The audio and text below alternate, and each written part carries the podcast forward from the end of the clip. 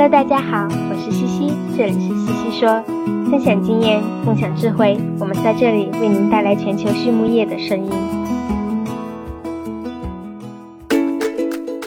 感谢西西说的合作伙伴们：英赛特解决肠道问题，美国达农威公司值得信赖的营养与健康专家，优宝生物、三和药业让健康养殖更简单。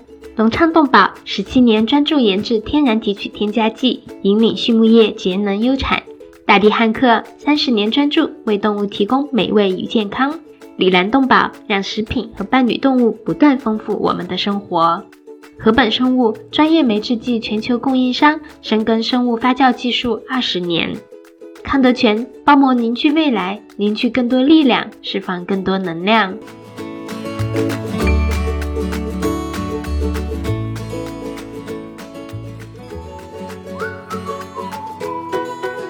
大地汉克芬多多系列二十八年沉淀，匠心推出，在两百多种调香原料中，科学选取核心原料，融合调香技术与采湿调控技术，最优化精油产品的适口性。同时，全自动、全密闭配料系统，专利恒温混合技术，二次喷涂和空隙封闭技术的利用，保障产品的精准配置和稳定功效。二十八年沉淀，三年研发，芬多多系列为您的动物带来美味与健康。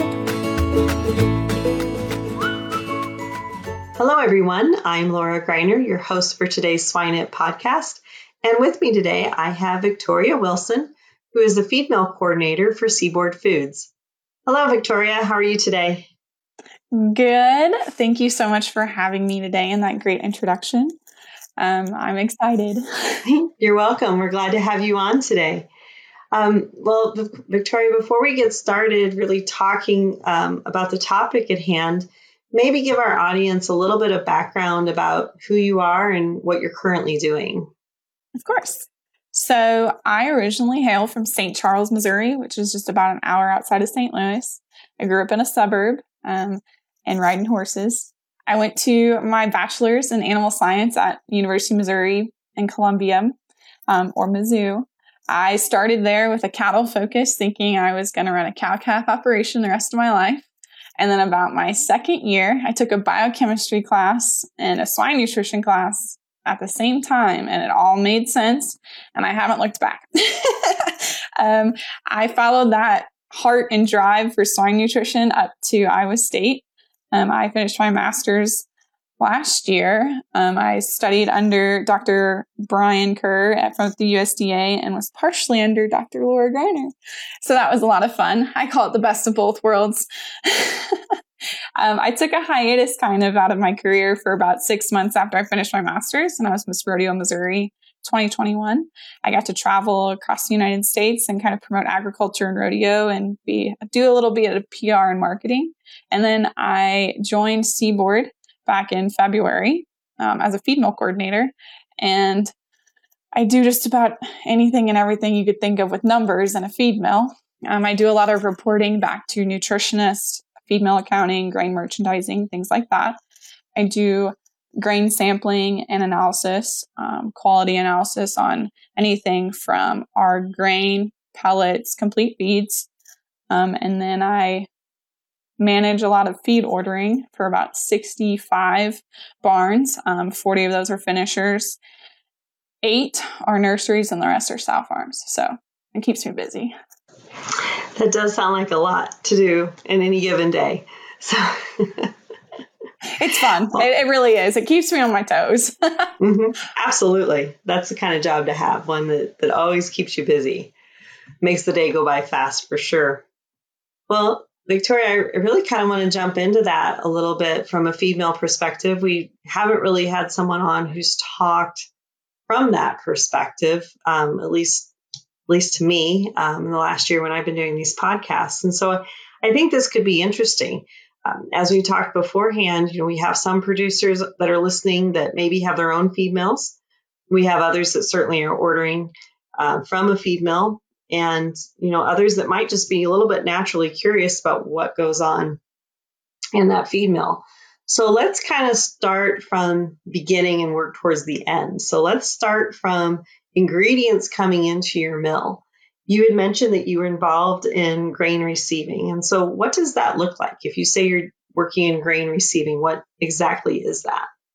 Okay, yeah. So, in order to make feed, you have to have ingredients. And so, we have our own um, truck scale. So, we um, have our own in- ingredients that I order every week um, based on our usages from the three week average. Um, when those trucks come in, I have, if it's a corn truck, I probe the um, the grain cart and take in the sample and I grade it. So I send it through a splitter, do moisture and um, bushel weight, and then we will send it and grade it um, for any damaged kernels, bugs, anything that could be wrong with it. Um, and then any load that we have not received from that elevator, like an elevator previous in that week, we test for mycotoxin analysis. So we test for aflatoxin, deoxynivalenol, and then fumonisin.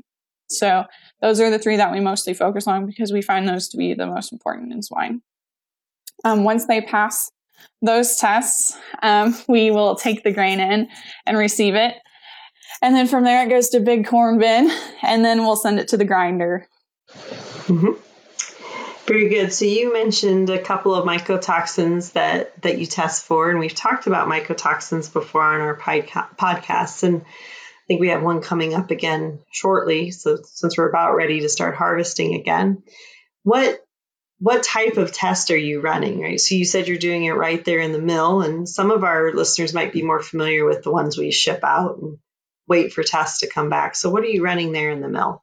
So we're using um, like a strip test um, from Neogen. That's about all I can talk on it. Do you, does it require much sample preparation? Is it pretty straightforward? It's very straightforward. I think it's 10 steps um, in about 10 minutes. uh, we, t- we grind the corn, um, put it in either ethanol or DI water, and it goes in the kicker for three minutes, comes out. We follow the protocol of um, different dilutants and then send it in the scanner. Scanner scans it, pops out a number, and we just mark it off and record it. Mm-hmm. So, what if you came back with a sample that was high? Is it an immediate not going to accept, or do you do a second run? How do you kind of handle that quality control portion? So, from we kind of pre manage that by um, when we probe the truck, we probe both sides, both hoppers. So, when we bring that in, we have a representative sample that we that's what we call representative and so is from both sides and then so um, we know that mycotoxins can be hot in one little spot and then you go test the truck again and it doesn't. So if usually if it's close, if I, so aflatoxin, we cap at 20 parts per billion in the truck. So if it's going to be 25, I personally will retest. I will re- get a renew sample and retest. Nine times out of 10, it pops hotter. I've learned. um, you have the faith, you want to keep the faith with it, but most of the time it pops hotter. um, aflatoxin has actually been the one that we've tested like high on the most, I feel like, since I've been here. Coming from the Midwest, I'm used to like DON and fumonisin. so seeing aflatoxin was like, what? it was weird. yeah, so I think that's an interesting um, observation, and I heard you throw out a level there, and and I, it's a comment we get a lot from producers is, well, what's the right number from a mycotoxin perspective? And you know what I would probably tell them, you know, the number that you threw out, I, I think it's fair. It's really something that they need to talk to their nutritionist about because it's going to depend really on how much of that product's going to be in the final feed as to you know what level you're going to be able to use there at the at the feed mill from an acceptance standpoint. Would you agree? Correct. I would say we set like the nutritionists have set that level um, and feed safety have set that level um, that i also think comes into account with how much corn we're bringing in and how much corn we're using and the amount of corn that that one truckload is going to go into is crazy like I can't even remember how big, how many bushels are one are one of three corn bins holds, but it's it's a lot of corn in my opinion. Um, so the other thing that some producers do or some feed mills do is they'll run an NIR test on that grain. Is that something you do at the same time, or do you wait and do it on final feed? So we run our NIR on a daily corn sample, so it won't be every truck. Um, we get our moisture and bushel weight initially from um, just a moisture scanner or DICKEY-john. Um, so we get that initial moisture there, but then we will take a daily sample. So we have a, we take a small sample of the corn from each truck from the day. We grind it down and then we'll do a um, analysis on the NIR. So we'll get moisture, fiber, starch, all the good stuff. Mm-hmm. So NIR is something that maybe some of our audience may not be as familiar with. Could you maybe explain what that is and what it does? Yeah, so it's a near infrared scanning. You have a tablet that you can read it on and you have a scanner and you have you level out your sample and you kind of probe in a way each little like an air a representative area of the sample that you have. Um, we scan I think five or six times, and so we move it each time. So it scans for like five seconds, and then you move it, and that's five seconds in that one, and then it combines all that and averages it, and then it pops up a little screen and tells you this is your moisture, this is your fiber, this is your starch, and it just it's handy. No lab work involved. so and I think it's something important to, to communicate to people too is that it has to use equations, right? Mm-hmm. To come up with what those values are. And so if you are considering using an NIR at your feed mill, you do want to make sure you're working with a group that has equations that can be used to help you estimate that. Would that be a fair statement? Yes, we we work with a company that like has that does all the data management within that for us. Um, mm-hmm. and we just get numbers popped back out to us. So it's really mm-hmm. handy. mm-hmm. Yep. And every ingredient will have different equations. And so I think that's, you know, that's important. But NIR is something that, oh, probably 10 years ago, uh, we started really introducing into the feed mills. And it's a, again, it's a quick way to get an idea, particularly if you're buying soybean meal or something, you know, are you within specifications or are you not? Correct. Yeah. And so we'll scan we so we scan corn, soybean, and then we also do our complete feeds. So Okay. So you do a final check then as a quality control on your mixing and and where you're at. Yeah. And we'll also send off samples to the lab to also be double backed and compare mm-hmm. and make sure we're staying on track. Mm-hmm. And I think that's important to remind people too is if you do have your own mill and you are running some of these tests, whether it's mycotoxins or NIRs for an idea of what your nutrient content is, is that you still should send it off to a third party lab that does the more intensive tests to make sure that everything's looking correct. Yes, I, I definitely agree. It's a good double check for you. How often are you sending samples out to third party? Um, so it would be weekly, and we scan every day. So okay, so just kind of an idea, and it's a it's a large mill. It's manufacturing quite a few tons, but um, so smaller producers maybe do it once a month, but you know larger groups weekly is a good idea. Mm-hmm. Yeah, so our mill produces. We have a we're in a single pellet mill here at the Guymon location, and we produce about twenty six hundred tons a week. So okay. that gives you an idea. Yeah, that's perfect because it's a great idea. Thank you. Um, so let's kind of move on from there. So we have our initial product. Um, and as you just mentioned, your mill is really involved with pelleting. And so let's talk about pelleting because sometimes that's an elusive process for many of our listeners where they know kind of what it is, but they don't really know what goes into it. So could you explain the, the pelleting process itself? Yes. So it's actually interesting because I personally came coming from Iowa State thought we just fed mash all the time. and pellets went to baby pigs. Like that's just what I thought. And I got here and they're like, nope, we pellet everything. And I'm like, okay. so so we grind down our ingredients and we batch it up, we mix it for X amount of time, and then we send it to the pelleter. Pelleter uses heat to form heat and pressure to form a pellet through a screen. So with pelleting, we have now grinded down our corn and batched it up to mix it with our other ingredients that we've added. And we're going to send it to the pelleter to where it's going to use heat and pressure from steam to send it through a f- screen that's going to form it into a cylinder.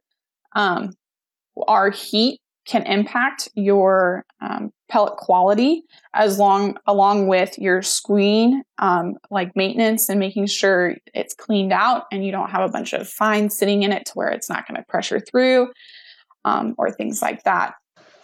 Yeah and so i think that's kind of a quick summary of, of what pelleting is and i've heard you talk a little bit there about temperature. So let's talk about some of the things that can influence a good pellet because i think we've all been in those situations where we order a pellet and by the time it gets into the to the feeder it's more like a crumble rather than a pellet. So what could influence that pellet quality?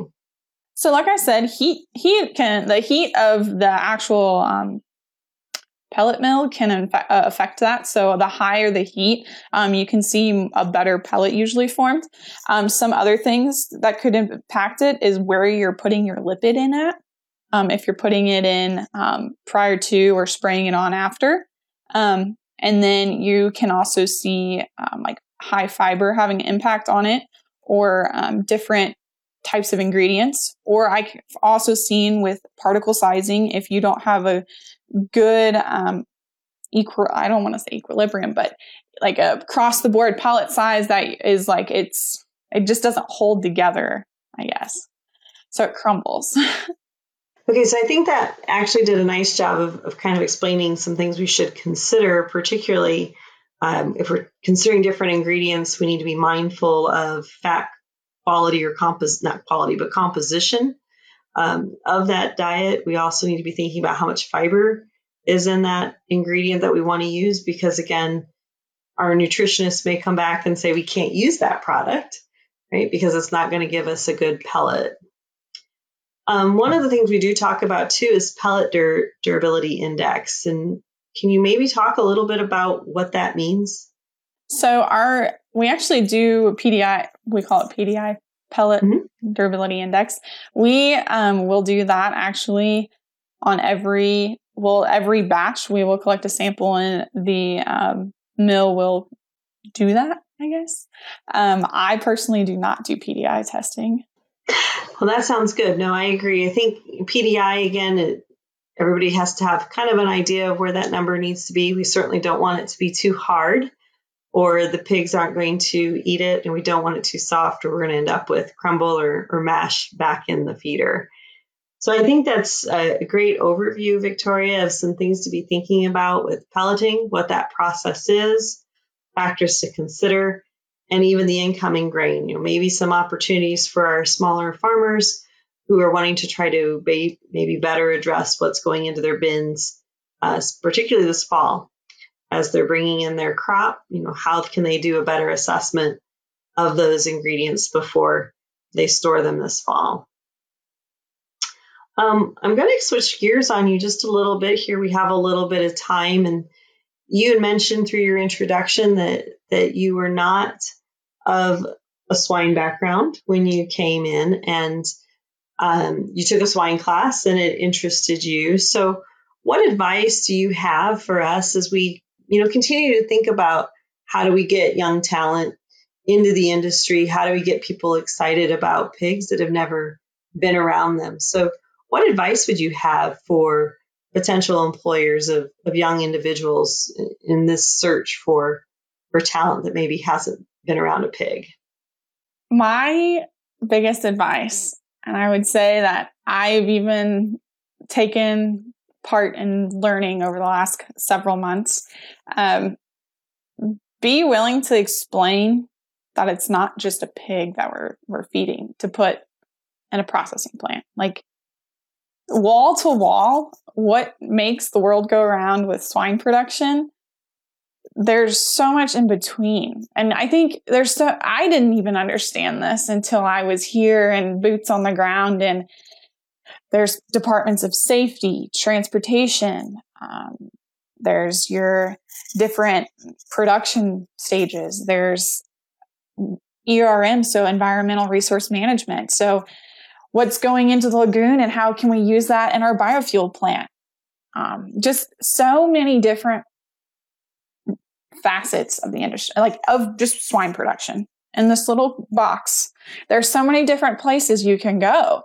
There's there's HR, there's recruitment, there's people who do accounting, there's feed purchasing and merchandising, there's people who are selling end product because it, we are so integrated at Seaboard Foods that it, I do get to see all of that. It like it's so impactful because you you're just like wow, like I have a part in that. And I think being able to show a potential employee that person like that part that you can go endless miles within the swine industry in any little area you could possibly want. Like you don't have to just love pigs, even though we all love bacon. but it, it, like you can fit into the swine industry and be impactful in it, and you don't even have to look at a pig every day. I don't see pigs every day. And I and I feel like I have an impactful part because I I get to control like making sure that that feed's going to flow through those feeders and it's going to be good quality and that they're going to get the nutrients that the nutritionists want them to get and and I, that is important because that helps them grow and doing the feed ordering like helping and working with the farm managers getting to help them order feed and make sure there's feed in the feeders every day and every evening when they leave like that showing potential people that that's the impact you get to have it excites me. So I would think it would excite someone else. Mm-hmm. Absolutely. So you obviously went to Mizzou with a with a passion in animal science. Coming from a subdivision of a, of a very large city, what recommendations would you have for us trying to talk to the youth in in those areas?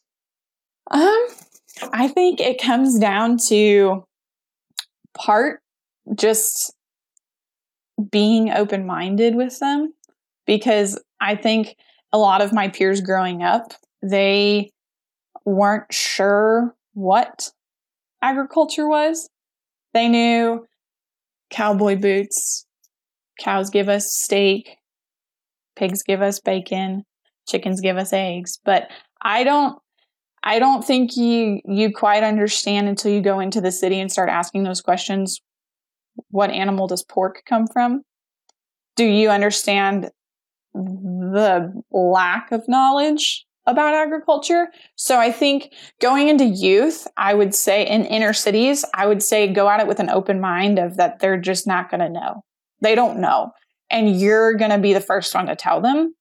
And you have to be able to tell them in a way that's going to make them want want to know more. I guess. Because like when I first was introduced to agriculture, it was, I got to ride on a tractor when I was like three years old. My mom was like, well, we're to go see your, your uncles and aunts this weekend. You're to get to ride on a tractor. And I didn't know what it was when I was three, but I mean, I grew up knowing that they raised corn and beans and wheat and cotton and, and it was I don't know. I, I, guess I see it differently. And I, am one of those oddballs, I feel like, coming from a subdivision because I craved knowing more. Where I think sometimes you ha- it has to partially be the, the youth that wants to crave to know more. Um, and sometimes they don't. And that's just who they are, I guess. Mm-hmm. Well, I think it's one of those constant debates, right? Um, we can sit here and we can wait for people to come to an animal science department or to you know want to be a part of a company and and work somewhere in those those areas or those arenas whether it's hr or accounting and even if it's not directly with the pig. But it's more that question of should we be going out to them? And if we go out to them what do we show them right? How do we how do we go to the inner city? How do we go to those large subdivisions um, you know, we have petting zoos. There's petting zoos all over. They're they're there at the zoos, etc. But we need to take it a step further than that, right? So, any thoughts on how to get agriculture more in front of individuals rather than waiting for them to come to us? Yeah, so I think uh, something that I kind of work towards um, when I was Miss Rodeo Missouri, and my my big thing um, was uh, bridging the gap was my platform, and that was bridging the gap between inner cities and agriculture and their understanding. I think bringing them the knowledge and uh, giving it them application. So I tried. I would have a class of kids, and I'd be like, "So the grocery store," And then I would pick one thing that everybody got excited about. You can pick any one thing, and most of the most of them liked bacon, and I don't blame them. um, so I'd explain to them. I said, "So where where where does bacon come from? A, a pig? Okay, a pig. Okay. What do we what do we have to do for that pig to give us bacon? Well, you have to feed it.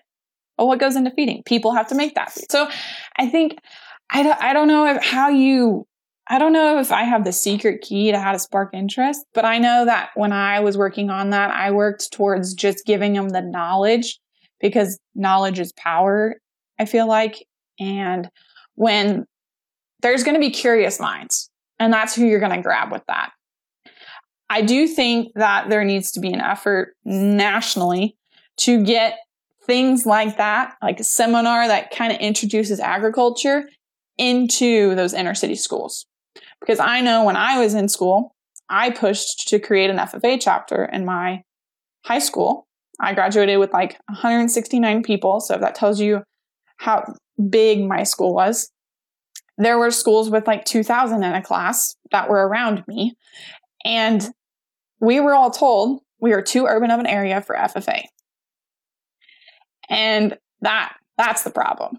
That's that's why you're losing kids from the inner city from agricultures because people don't they they they believe that because you come from a city you can't be involved in agriculture or you can't learn about it because you're not in it but you if you choose to immerse yourself in it you can learn about it and you learn to appreciate it and what it gives to the entire world because we feed a lot of people as the United States with our agriculture industry and it's crazy to think about. Very good. I think that's a really great insight and I appreciate you sharing that with us. 美国达诺威公司是全球酵母培养物生产经营领域的领导者。超过七十年来，达诺威产品的有效性和一致性 已经反复得到市场和生产实践的验证。达诺威酵母培养物通过抵御应激的袭扰，改善和维护免疫健康和消化健康，来提高动物的生长和生产性能，以及确保畜产品的食品安全。达诺威始终致力于追求技术的创新和更好的质量，为养殖场和饲料厂等类型的客户提供经济有效且可持续发展的解决方案。I, I see our time is kind of coming to an end. And as you know, we like to ask our guest speakers a couple of questions. So I'm going to start with um, what's your favorite swine resource? Swine resource? As a nutritionist, I love the NRC. I really do. Um, a second one would probably be the swine nutrition guide that Kansas State publishes. Mm-hmm. Very good. Those are both very good resources. Um, how about something that, that's not related to pigs that you're currently reading or would suggest to the audience? So currently, I'm actually reading Grace, Not Perfection by Emily Ley. Um, it's definitely a good way to work on your soft skills and kind of give yourself some grace, like teaching yourself how to do that, because I think often or not, more often than not, um, we're our worst critics. And so it kind of is helping me not be my own worst critic. Very good. I'll have to read that book. I've always seen the quote, right? I have the quote actually in our house, but I've never read the book. So it's a good book. We'll have to pick the book up. Um, so the last question we like to ask is if you can think of somebody that you define as successful, and you don't have to tell us the person, just picture them in your mind. What's a trait that they possess that you think has allowed them to be successful? Uh, I would say probably two being flexible, but staying determined in your goals. Um, you never know what's going to happen when, when you're going after your goals. Um, so you have to be flexible with the mishaps and whatever's going to happen is going to happen. But I think just staying focused and determined to reach the end goal and just being flexible to how you get there, I think that's probably the most important and like the most impactful personality traits. Very good. Well, Victoria, I do want to thank you for your time again today For our listeners, this is Victoria Wilson. And again, she is a feed mill coordinator uh, there at Seaboard Foods uh, out in Oklahoma. So thank you so much, Victoria, for your time today. We greatly appreciate it. Thank you so much. I enjoyed it.